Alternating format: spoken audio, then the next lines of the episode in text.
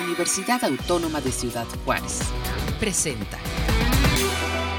Hola, muy buenos días. Gracias por acompañarnos en Capítulo Libre a Vuelta de Hoja. Soy Lourdes Ortiz. Iniciamos.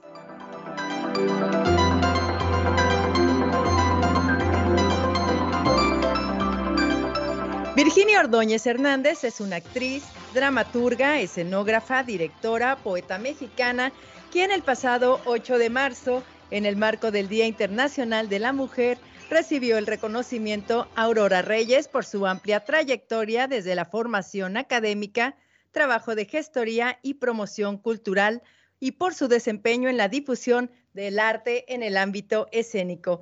Virginia, muchísimas gracias por acompañarnos en, esta mañana. Muchísimas felicidades por este reconocimiento. Buenos días, pues es un gusto estar esta mañana aquí con, con ustedes. Virginia, platícanos, ¿cuál es el compromiso que se adquiere al recibir este reconocimiento a Aurora Reyes de parte del Congreso del Estado de Chihuahua? Sí, creo que este año se reconoce a seis personas en diferentes áreas. A mí me corresponde el reconocimiento en artes escénicas, pero creo que el compromiso es seguir trabajando porque se reconozca el trabajo de todas las mujeres en Chihuahua. Eh, se apoya a nosotras, pero hay un trabajo arduo en todos los ámbitos de mujeres que tienen años contribuyendo al desarrollo del Estado y que pues tristemente siempre se visibiliza más el trabajo masculino, ¿no? Entonces como mujeres con este reconocimiento pues buscar que también se vuelva la mirada al trabajo eh, femenino. Yo creo que todas las que estaban como candidatas eh, son merecedoras de este reconocimiento, ¿no? Ya que las postulan por una trayectoria, pero también pues lo comparto por cada una mujer que se levanta en su casa y que también dentro de, la, dentro de su familia pues contribuye a que vayamos avanzando. Correcto, Virginia. Ahorita estaba nombrando todas las facetas, actriz, dramaturga, escenógrafa, directora, poeta mexicana, eh, modelo, también te he visto. ¿En cuál de estas facetas te sientes más cómoda? Creo que las dos facetas que, yo disfruto más son eh, la actuación como actriz y la escritura, ya sea poesía o dramaturgia. La dirección de escena también me gusta mucho, pero sería como en segundo lugar. Hace unos años tuve la oportunidad de dirigir dos, dos óperas y les comentaba que lo disfruto mucho el proceso, pero al verlos en escena hasta me gustaría cantar, ¿no? Digo, ese es mi lugar y me lo están quitando, ¿no? Una sensación extraña, bonita pero, pero extraña de estar en escena, creo que eso me llena en todos los sentidos. ¿Y recuerdas cómo iniciaste como actriz? Sí, eh, tenía inquietudes de niña, mi, mi primer taller me lo dio Octavio Trías más o menos como en el 91.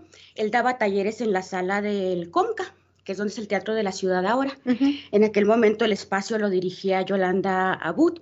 Me inscribí, llegué, era la única alumna. Y me dice Octavio, creo que, te, que se equivocaron porque yo no doy teatro para, para niños. ¿Cuántos años tenías? Pues no recuerdo, 11, 12 exactamente, pero era adolescente.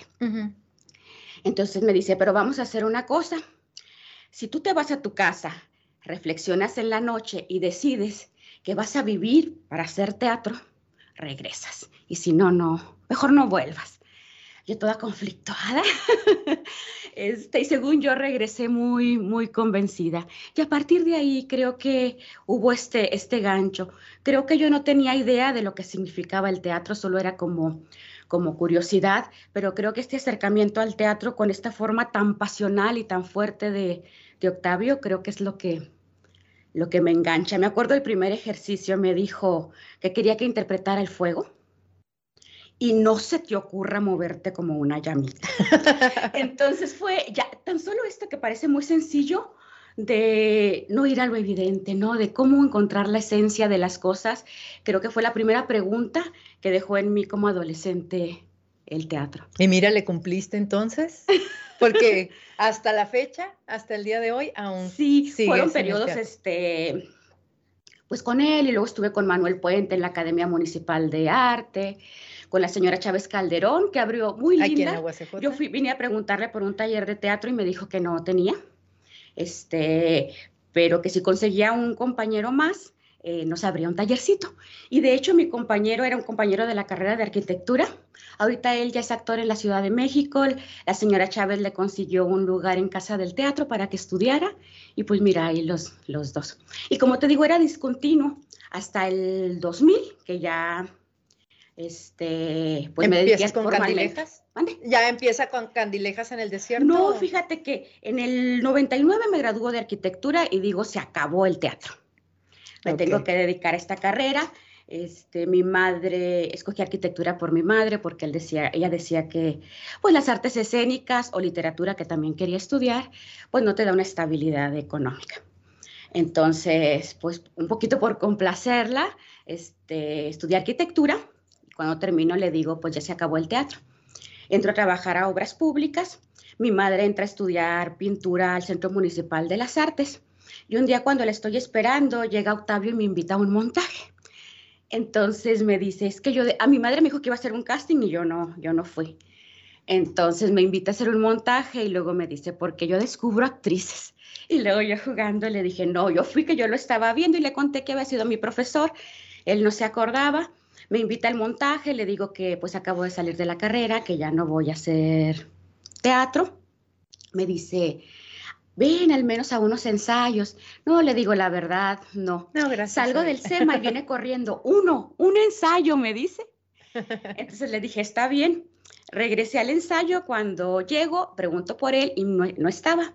Me dicen que está el maestro Eric Basurto, que es el encargado del trabajo corporal, y que, me, acerca a él. Entonces le trato de explicar lo que me dijo Octavio, que podía ir como observadora a un ensayo. A un ensayo. Y Erika, así durísimo, ahora es mi amigo, ¿eh? Usted cambie y póngase a hacer, a, hacer ejercicio y todo.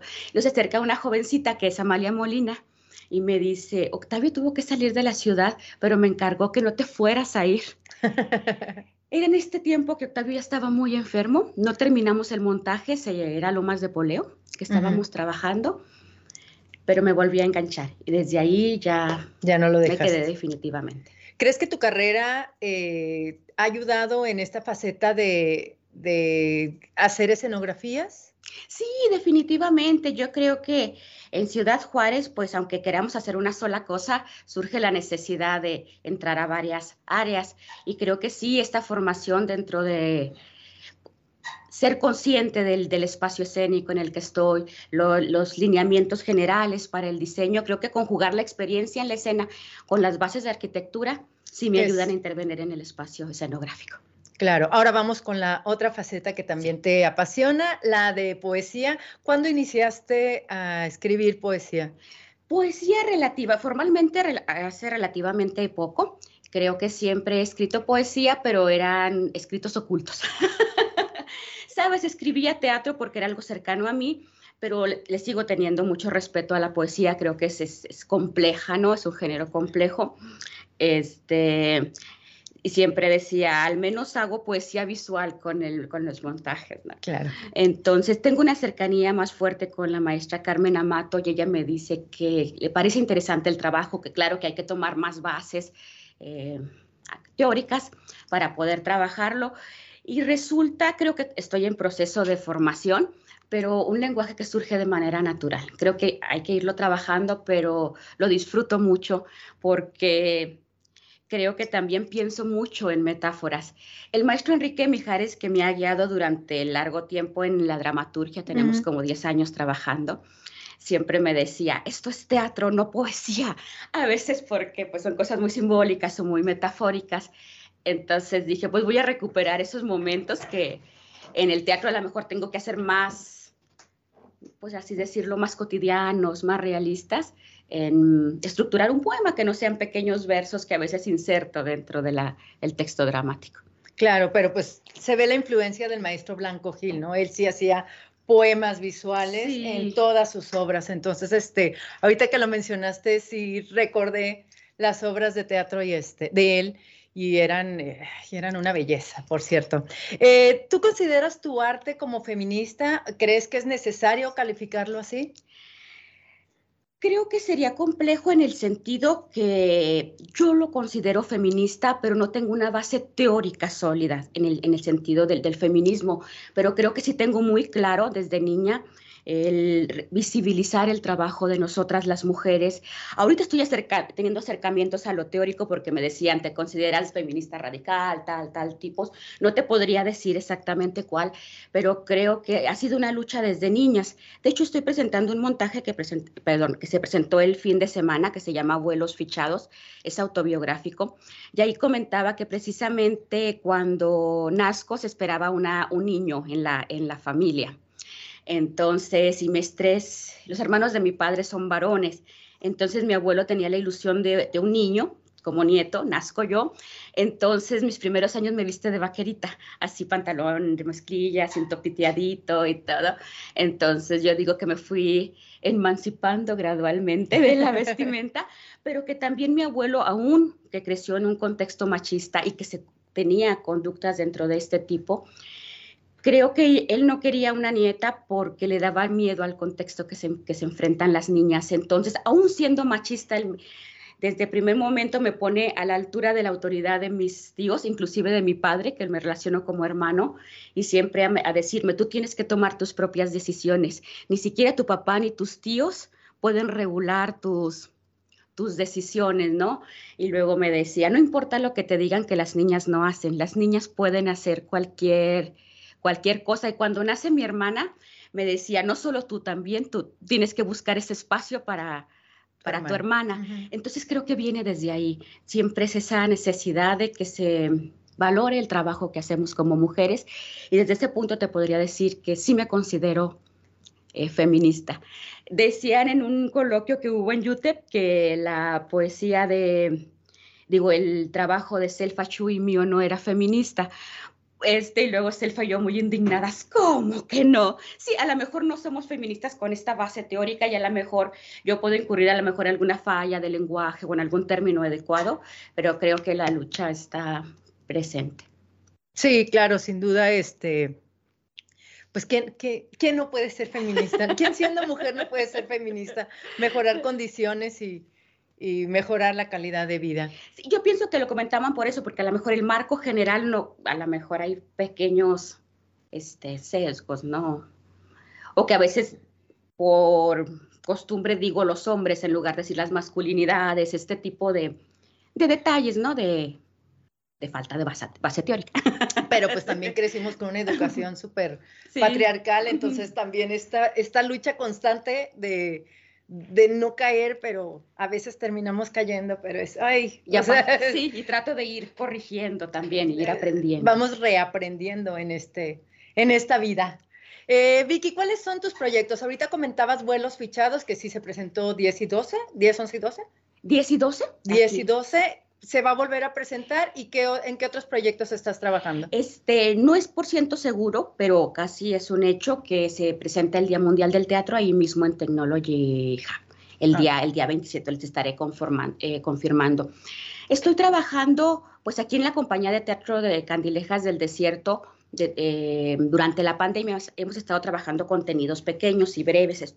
Ahora la compañía únicamente está integrada por estudiantes universitarios, pero al par de estos pequeños contenidos estoy trabajando con ellos. Ya tenemos el, texto y trabajamos todo el semestre pasado una obra que se llama Estudiar en tiempos de pandemia en el cual ellos abordan su experiencia como estudiantes. Y fue muy bello porque estuvimos haciendo una serie de ejercicios este, enfocados a esta parte, eh, ellos, su relación con la universidad, pero ellos abrieron el corazón y me muestran su relación con la familia y cómo impacta en la universidad, con sus amigos, con sus parejas. Y creo que va a ser en ese sentido un proyecto muy honesto y muy rico. Son cuatro alumnos que van a estar trabajando. Yo espero tenerlo listo a, a finales de mayo más o menos. ¿Y de poesía qué estás haciendo, qué estás trabajando? De poesía acabo de terminar un nuevo proyecto, un libro, voy a buscar si lo puedo publicar. Este, y vamos a retomar un taller con la maestra Carmen Amato que empieza el próximo viernes, este, el, el conjunto que somos la colectiva Indagaciones Poéticas. El, el libro espero que se llame Quimeras Femeninas y otras Utopías. Ah, pues muy interesante. Entonces, ¿es vuelos fichados? ¿Se presenta? ¿Ya no se va a presentar? Sí, como te decía, es ah, casi un hecho que el día 27, de marzo en el Technology. Technology Día Mundial del Libro, del Teatro, perdón. Y muy probablemente la función va a ser gratuita porque eh, una persona que asistió como público el, el sábado se ofreció a pagar la, la función para que pueda ver más gente. Sí, exactamente. Dijo que él no tenía las palabras para expresar lo que lo había conmovido y que lo podía hacer invitando a 50 personas al, a la función. Ay, qué bonito. Fue un detalle muy lindo. Qué bonito. Pues te, muchísimas gracias, Vicky. Te agradezco mucho que hayas asistido esta mañana complicada. Este, te agradezco mucho, te felicito mucho el, el premio, el reconocimiento. Esperamos que sigas trabajando en más proyectos teatrales y en más proyectos poéticos. Muchísimas gracias, Lula. Un gusto estar aquí contigo y también verte porque hace mucho que no coincidimos. Hace mucho que, aunque sea a través del cristal. aquí estamos y pues sí, esperamos que ya está eh, se vaya normalizando todo y poder reencontrarnos, ¿no? En, en estos eventos culturales que, tanta falta nos hacen. Y finalmente yo pienso que pueden seguir coexistiendo los dos tipos de proyectos, que es lo presencial, que es que uno lo cambiamos por nada, ¿no? El contacto vivo, pero también estos proyectos audiovisuales y en línea que nos permiten llegar a tantas, a tantos puntos diversos. Que tanto nos adelantaron, ¿no? En dos años aprendimos todos a conectarnos y hacer, a trabajar ahí en la virtualidad. Estar aquí, nos están viendo en, en, no sé, en Sudamérica, en Estados Unidos, creo que eso también es una puerta muy grande que se abre. Así es. Pues muchísimas gracias, Vicky, por acompañarnos en esta mañana. Aquí, amigos, continuamos. No se vayan, por favor.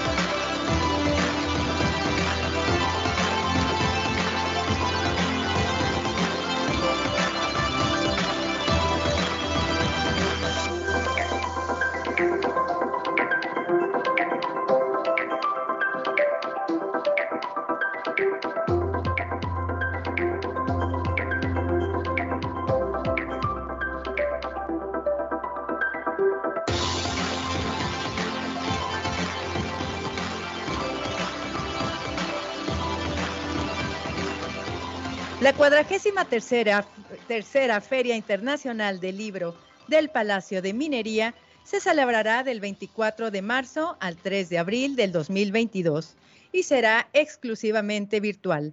Las actividades serán transmitidas vía streaming en este sitio web y en las redes sociales oficiales de la feria en un horario de 11 horas a 22 horas. Para hablarnos más de esta feria, damos la bienvenida desde la Ciudad de México a Fernando Macotela, director de la Feria Internacional del Libro del Palacio de Minería. Licenciado Fernando Macotela, muy buenos días. Muchísimas gracias por acompañarnos. Gracias a ustedes, entre otras cosas, por ayudarnos pues a, difundir eh, ahora que estamos tan necesitados de que haya más eh, eh, ruido, por así decirlo, alrededor de las cosas. Acá en la Ciudad de México la cuestión de la pandemia sigue impactando, hay mucha gente que todavía no quiere salir y bueno, pues entonces que se enteren de que la feria en un programa evidentemente muy reducido, usted recordará que eh, por ejemplo cuando eh, Chihuahua vino como estaba invitado, pues hubo este no sé, yo creo que andábamos por las por las eh, mil actividades, ¿no? Llegamos a tener 1.400, 1.500 actividades ya por, por varios años.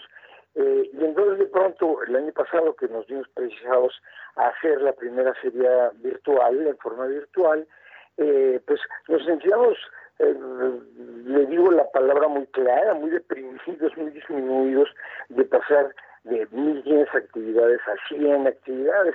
Y este año, bueno, pues ya, digamos que nos acostumbramos, no nos fue mal nos fue mal el año pasado con esas eh, mil eh, actividades, bastante gente se conectó y demás. Entonces, pues como que ya fue un este un ensayo, ¿no? Para ahora repetirlo. Sin embargo, yo tengo bastante confianza por la forma en que han evolucionado las cosas, de que el año próximo sí estaremos ya en una feria eh, presencial. Por ahora, pues bueno, este, eh, lo que hemos hecho ha sido reducir el, programa que lo teníamos normalmente dividido en varias partes. Tenemos una parte dedicada a conmemorar, conmemorar efemérides de, de escritores famosos. Siempre eh, ponemos ahí escritores mexicanos y también escritores extranjeros. Este año vamos a recordar a Jorge López Páez, que fue Premio Nacional de Letras hace unos 10 años, eh, falleció ya hace como 4 o 5, él ya tenía una edad avanzada, eh, y lo vamos a recordar por el centenario de su nacimiento. Y vamos a hacerle también, vamos a homenajear a Gerardo de la Torre, que nos eh, dejó apenas hace algunos meses, pero que fue muy eh, importante en su momento dentro del movimiento que, que abarcó a Gustavo Sáenz y ya eh, los escritores pues de, de, de, esa generación, ¿no? En cuanto a los extranjeros, vamos a recordar a Pier Paolo Pasolini. Hay que pensar que Pasolini es muy conocido por, como, por su labor como cineasta sobre todo, pero eh, es un gran poeta, ¿no? En Italia es sumamente bueno, en Italia, en todo el mundo es muy respetado como poeta, entonces eh, se lee la poesía de él, tenemos la suerte de que eh, pues desde hace ya 20 años contamos con Gastón Melox, un extraordinario actor con una capacidad de lectura a través de su voz pues eh, sensacional, ¿verdad? Él le da poesía de Pasolini y habrá eh, conferencias sobre la obra de eh, Jack Kerouac también, así como una mesa redonda sobre Almudena Grandes, que también falleció apenas el año pasado y que era muy seguida por el público a través, bueno, no nada más de sus de sus libros, de sus novelas, sino de sus regulares artículos en el periódico El País, ¿no? Eso es por lo que hace a las efemérides. Y como le digo, hemos eh, tratado de, condensar el, el, programa muy grande que teníamos, ¿no? Y bueno, que haya una muestra de las cosas que allá teníamos en grande, pues ahora en pequeño, no de calidad, eh, solamente de, cantidad. Ya tenemos 15 años con mucho éxito organizando eh, eh, ciclos de conferencias de divulgación cultural.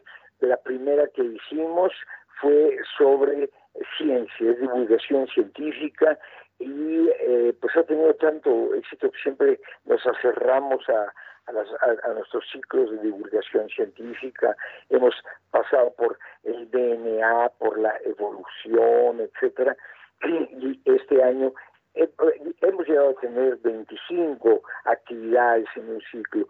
Este año tenemos tres en el, ciclo de divulgación científica y eh, pues qué le puedo decir, evidentemente se va a hablar de los descubrimientos, de, las novedades, del impacto del eh, COVID, ¿no? Y eh, tenemos a muy, muy buenos especialistas.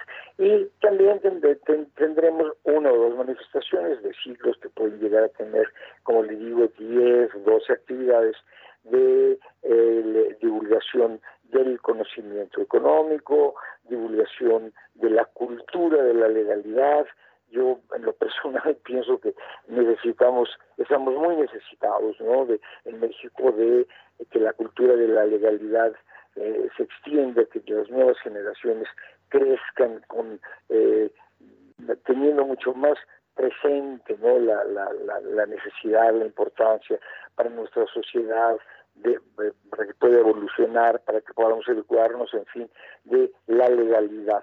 Y también eh, cultura eh, médica Y, los dos grandes, grandes ciclos de este año son uno sobre equidad de género y eh, ahí vamos a tener pues unas 10 o 12 actividades y el otro es eh, sobre la pandemia, pero ya no enfocada nada más desde el punto de vista científico, o sea, como será en el, pequeño ciclo de divulgación científica, sino enfocado desde el punto de vista del impacto social, del impacto en los medios y de cómo se ha cubierto, del impacto en la educación, eh, cómo suspendieron las clases, cómo se trató de salir adelante eh, a distancia a través del Internet, eh, etcétera. Y ahí calculo que tenemos también unas 12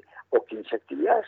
Aparte, evidentemente, de los eh, eh, ciclos que tienen que ver con la literatura, que pues sigue siendo ¿no? la literatura el, el, máximo atractivo en las series del libro. Nosotros, por ser de UNAM, hemos, ya tenemos 20 años dándole mucho, mucha importancia a la cuestión científica y tecnológica, pero la literatura por sí sola avanza y eh, podría decir que roba eh, cámara, ¿no? En el, en el sentido de las actividades, porque pues, la literatura nos eh, llega a todos, el que más, el que menos, bueno, de los que leemos, ¿verdad? leemos literatura y pues, muchas veces no leemos cuestiones científicas, pero la literatura como que nos une a todos, ¿no?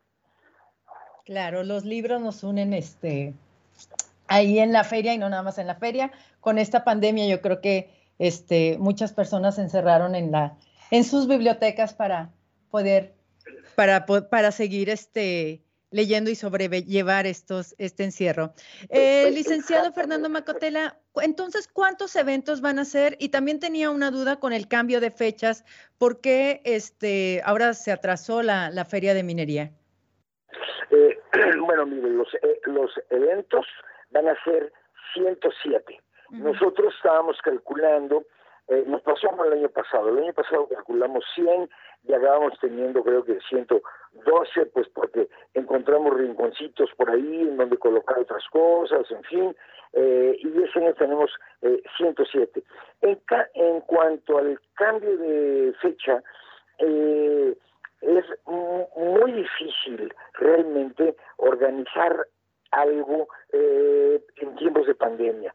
Eh, y lo que quiero decir no es nada más que eh, algunos de quienes, y somos muy pocos, ¿no? De quienes trabajan en la feria, y digo trabajan, no trabajamos, porque a mí por fortuna no me tocó, pero algunos cayeron víctimas del del COVID, entonces, bueno, pues no pudimos avanzar a un ritmo eh, regular.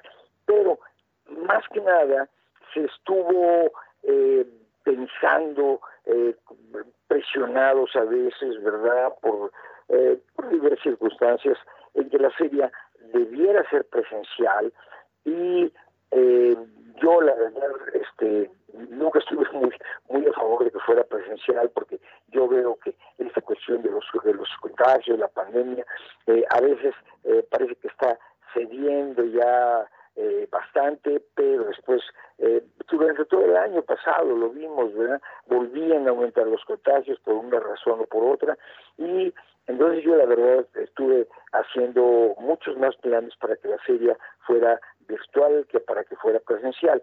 También nos hablaban de que fuera híbrida. Se dice muy fácilmente, pero eh, varias ferias que han, eh, se, se, celebraron en forma híbrida hace un año eh, quisieron repetir la forma y, y no les fue posible. ¿Y sabe usted por qué?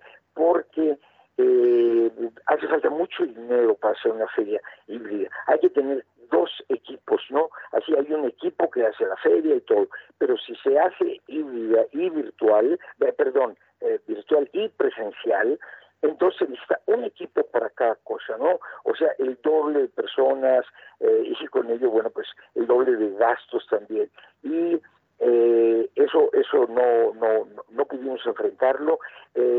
no estaba yo tan convencido porque la gente se desorienta, en fin, eh, y entonces eh, nos decía, no, espérense tantito porque esto ya va a ser, y en el espérense y no espérense, eh, se nos se, nos fue tiempo, se nos fue tiempo útil de organización, porque no sé, no se organizar una cosa u otra, tratábamos de organizar las dos al mismo tiempo, en fin, se dice, se oye como, uy, bueno, falta de organización o porque nos ponían de acuerdo, pues porque así sucede en eventos de estas dimensiones, ¿no? Y eh, en esas discusiones fundamentalmente internas, ¿no? Que, que, tuvimos, eh, pasó el tiempo y llegó un momento en que ya cuando vimos que no había más remedio que hacerla eh, virtual, eh, no se alcanzaba el tiempo, ¿verdad? Y entonces por eh, segunda vez en los 43 años de la feria, la primera vez fue cuando el movimiento estudiantil hace, uy, 23 años, ¿no? Eh, que eh, la feria estuvo, bueno, las actividades de la UNED estuvieron suspendidas, se recuperaron, se retomaron, eh, antes de las fechas de la feria, pero no había nada organizado. Entonces había, tuvimos que tomar un mes adicional igual que esta vez para poder eh, salir a tiempo y cumplir y demás. Yo confío, por un lado, así como hace un año realmente no pensaba por cómo pintar el panorama que podíamos hacer para este año una feria presencial, ahora algo me dice, realmente ha avanzado mucho en la, la, mejoría, como usted sabe, eh, si eh, vemos la cuestión de los semáforos, ¿no? Para todo el país, bueno, pues allá cada, con más insistencia hay más estados que vuelven al semáforo verde, luego dejan de estar el semáforo verde, regresan los contagios, pero cada vez hay permanentemente más estados en semáforo verde y bueno, yo quiero que se está avanzando, en la Ciudad de México se pueden ver ya mucha, mucha gente en la calle, ¿verdad? nos acostumbramos en esta ciudad tan grande, tan poblada, tan eh, llena de aglomeraciones y embotellamientos y demás. De pronto, durante meses tuvimos una ciudad eh, prácticamente desierta, es muy, muy impactante, ¿no? Y eh, yo veo que cada vez más gente sale y evidentemente que el asunto de las, de las vacunas ha ayudado mucho, sobre todo con el fenómeno que conocemos todos, de que ahora sigue el, este, el, o la COVID, ¿verdad? Como le dicen, eh, pero en la variante Omicron, aunque es bastante contagioso, ya no lleva a las situaciones de gravedad de que había que eh, internar a la gente en hospitales y que deberían de, eh, estar entubados con oxígeno, todas aquellas cosas pues tan dramáticas y todo, pero que en, gran cantidad se convertían en un eh, serio problema económico y de salud y demás, ¿no? Entonces, eso es lo que me hace pensar que se dominará la situación y bueno, si llegado el momento, dentro de unos seis, siete meses, eh, vemos que eh, calculamos que no va a ser posible, pues de modo haríamos una tercera feria virtual, pero le digo, a mí la situación me, me indica, yo que he sido muy, eh, estuve muy aferrado a, el año pasado ni se discutió, ¿verdad? Pero este año se discutió más, estuve muy aferrado a hacerla virtual. Yo veo venir eh, la posibilidad de que sea una feria presencial. Y sabe, sabe cuál es el, mayor problema, que no es algo que se pueda decidir de un mes para otro, sino que seis meses antes ya tiene uno que saber si la feria va a ser virtual o va a ser presencial, para trabajar en ese sentido, porque, eh, por ejemplo, hace, hace, hace un año hubo escritores que participaron, pero ni siquiera eh, quisieron que algún técnico acudiera a su casa a auxiliarlos para la cuestión del Zoom y todo, pues por, diferentes razones, ¿verdad? Por esos eh, padecimientos paralelos eh, que hacen que el COVID afecte más a las personas, porque había niños, por la razón que usted quiera, ¿no? Entonces, con mucho tiempo hay que, hay que, hay que, hay que decidirlo. Y pues ahorita ya tenemos la experiencia, al principio fue terrible y eh, ya fue menos difícil este año, eh, pero la decisión que se toma de que la feria sea virtual presencial tiene que hacerse mínimo, mínimo cuatro o cinco meses antes, pero yo yo abogaría porque que fuera seis o siete meses antes. Y eso da dificultades, ¿verdad? Porque eh, cuando tomamos la decisión para este año, era un momento en que, al menos en la Ciudad de México, pues donde sucede la feria, veíamos que las cosas iban bastante bien, había menos contagios y demás, pero yo estaba viendo los brotes y rebrotes por todos lados y eso me hizo desconfiar mucho. Y cuando digo todos lados no me refiero solo al país, ¿no? sino al extranjero también. Y eh, eso me hizo desconfiar y pues ya nos fuimos por el lado por el lado virtual de la feria y será del 24 de marzo al 3 de abril. Normalmente usted recordará que empezamos siempre por ahí el 17, 18 de febrero, 19, en fin, ¿verdad? Y eh, porque nos gusta que la feria tenga dos fines de semana, ¿no? Es cuando más eh, público asiste. Entonces, bueno, pues como el calendario se va moviendo, eh, no podemos empezar cada año siempre el 15 de febrero y acabar el 3 de abril, porque no son fechas que nos acomoden.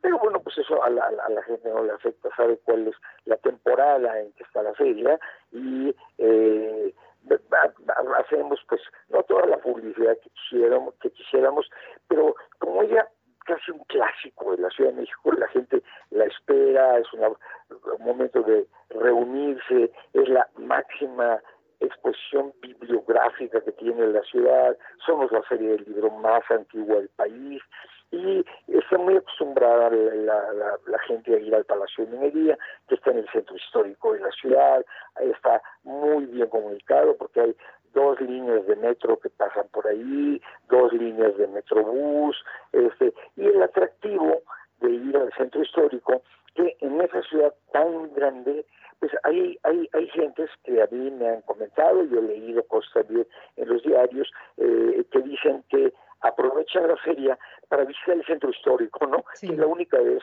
en el año que van al centro histórico, y entonces sirve hasta como un eh, estímulo para la economía, los restaurantes eh, venden más, las tiendas venden más, etcétera, ¿no? Entonces, pues confiemos, ¿verdad?, en que el año que entra podamos esperarlos eh, ya en, persona todos. Por ahora eh, vamos del, del, jueves 24 de marzo al domingo 3 de abril. Hace ya varios años que estábamos terminando la feria en lunes. Entonces, pues hemos recortado ese día eh, final, el lunes, y vamos a acabar en martes, eh, por la por la misma situación, porque la gente pues no tiene que, que moverse, y así como era importante para a los que se les iba, eh, porque si, el, si la feria es presencial, usted llega y rápido, no rápido como sea, pero usted llega el último lunes, eh, puede rápidamente pues, verla toda, ¿no? En cambio, eh, en, forma virtual, pues podemos ofrecer, eh, son que siete, ocho actividades al día más o menos, eh, pero eso es todo, no, no, no importa tanto.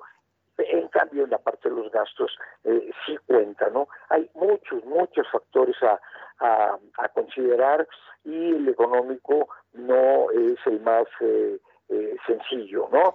Eh, entonces, pues bueno, estamos ahora en esas fechas. a través de las redes sociales, cualquiera se puede conectar con la feria. Basta con que en el buscador pongan FIL Minería y automáticamente su buscador los conectará a la transmisión que a través de las redes se hace de todas las actividades. Bien, ¿dónde se puede ver el programa completo de la, de la Feria Internacional del Libro al Palacio de Minería? Eh, eh, mire, hay que acudir a la página de la feria que em, es eh, no, ¿cómo se llama? Triple W, diagonal, HTTP, Fil Minería.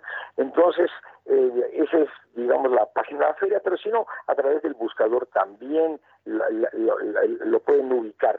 Debo decirles que eh, yo pienso que el eh, programa estará en el aire a partir del lunes eh, próximo, no, no, no antes, no hemos tenido que estar haciendo ajustes. Hay una, hay una modalidad que eh, quisimos eh, aplicar en esta feria, porque en la feria pasada nos funcionó bien los casos que fueron así, y es pedimos a todos los que solicitaron inscripción, etcétera, les decíamos sí, como no, por supuesto, etcétera, mientras hubo lugar, por fortuna, ¿verdad? Nos quedamos inclusive con gente en lista de espera, pero eh, les, eh, les exigimos que la actividad la hicieran grabada, porque eh, hacerlo en vivo es eh, muy complicado, eh, se necesita mucha gente, trabajan todos los días, eh, hay, hay, siempre pequeñas fallas que surgen,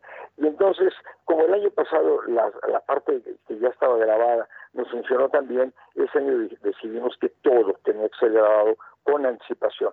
Y eh, las editoriales, las instituciones nos, nos entregan el material grabado, pero nosotros lo editamos, porque en la edición hacemos que los créditos, los títulos, las ventanillas que se llaman, las cortinillas, perdón, eh, tengan el mismo tipo de letra. Y entonces, pues eso le da más seriedad, más eh, eh, unidad al, conjunto, ¿no? Y entonces nosotros lo editamos, eh, ponemos nosotros el mismo tipo de letra en todos los créditos que tienen que llevar y somos nosotros quienes agregan los logotipos porque cada actividad lleva eh, siendo la feria virtual, eh, diferentes logotipos, ¿no? Desde luego va el logotipo de la UNAM, el logotipo de la Facultad de Ingeniería y el de la feria, pero aquí podemos poner los logotipos de cada editorial o de cada institución. Listo, pues estaremos al pendiente entonces a partir del 24 de marzo hasta el 3 de abril en la Feria Internacional del Libro del Palacio de Minería. Las actividades se van a desarrollar desde las 11 de la mañana hasta las 22 horas. Licenciado Fernando Macotela, le agradezco muchísimo que haya estado esta mañana con nosotras. También le agradezco mucho que siempre ha considerado Ciudad Juárez, a la Universidad Autónoma de Ciudad Juárez, siempre la ha reconocido como una ciudad resiliente. Las veces que hemos estado allá en la feria siempre nos lo ha hecho saber. Entonces, pues le agradecemos mucho que siempre, siempre nos reciba con ese abrazo y esperemos ya vernos en la siguiente emisión de la feria para volver a sentir esos, esos abrazos de cariño que siempre le tiene hacia Ciudad Juárez. Mire, eh, eh, eh, estrellamos con lo de la feria virtual, pues que no podemos contar con todos los, y me atrevo a decirlo con esa palabra, ¿no? Con todos los amigos de siempre, ¿verdad? entonces yo, pues, no, no que eso vaya a influir mucho, pero quiero confiar en que, en que sí ya podrá ser presencial y ojalá volvamos a vernos para acá, porque ustedes siempre han hecho un extraordinario eh, papel. Ciudad Juárez es un ejemplo en este país de una ciudad que tiene problemas, pero que no descuida el desarrollo cultural, ¿no? Yo recuerdo que hace algunos años que vinieron ustedes, me contaba quien venía a la, cabeza del orga, de la organización de sus actividades, que llegaron a tener tres orquestas sinfónicas, ¿no? Una de adultos normal, una de muchachos, una de niños, en fin, todos los avances y que no pararon su, su, su producción editorial y demás. Entonces, eh, eh, de ahí brota el, el cariño, el afecto que les tenemos y el respeto. Entonces, esperamos sí volverlos a ver por acá y volver, eh, vamos a conocer la, la, eh, lo que ya hayan avanzado en el terreno editorial, porque sabemos que ustedes no se detienen. Claro que sí, licenciado Fernando Macotela, muchísimas gracias y muchísimas gracias por sus palabras. Los estaremos viendo a partir del 24 de marzo en la Feria Internacional del Libro del Palacio de Minería. Muchísimas gracias y que tenga buena tarde. Gracias, igualmente. Hasta luego. Continuamos.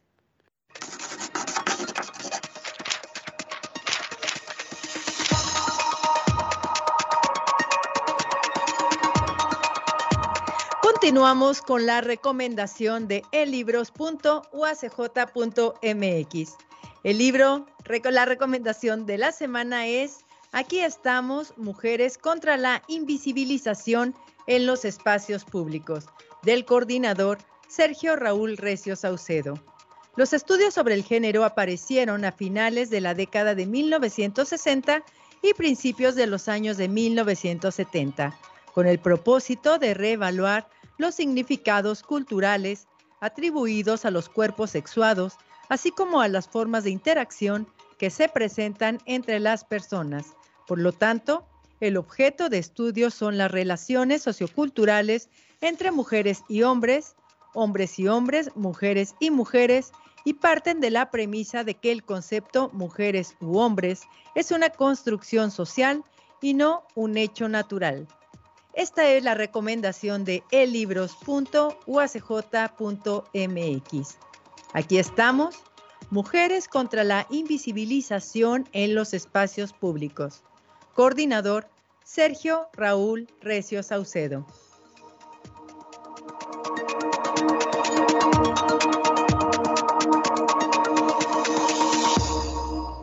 Muchas gracias por acompañarnos. Recuerden seguirnos en las redes sociales de Editorial UACJ y UACJ Radio. Muchas gracias a todo el, equipo que hace posible la transmisión y los espero el siguiente martes a las 10 horas en capítulo libre a vuelta de hoja. Este fue un programa de la Dirección General de Comunicación Universitaria de la Universidad Autónoma de Ciudad Juárez.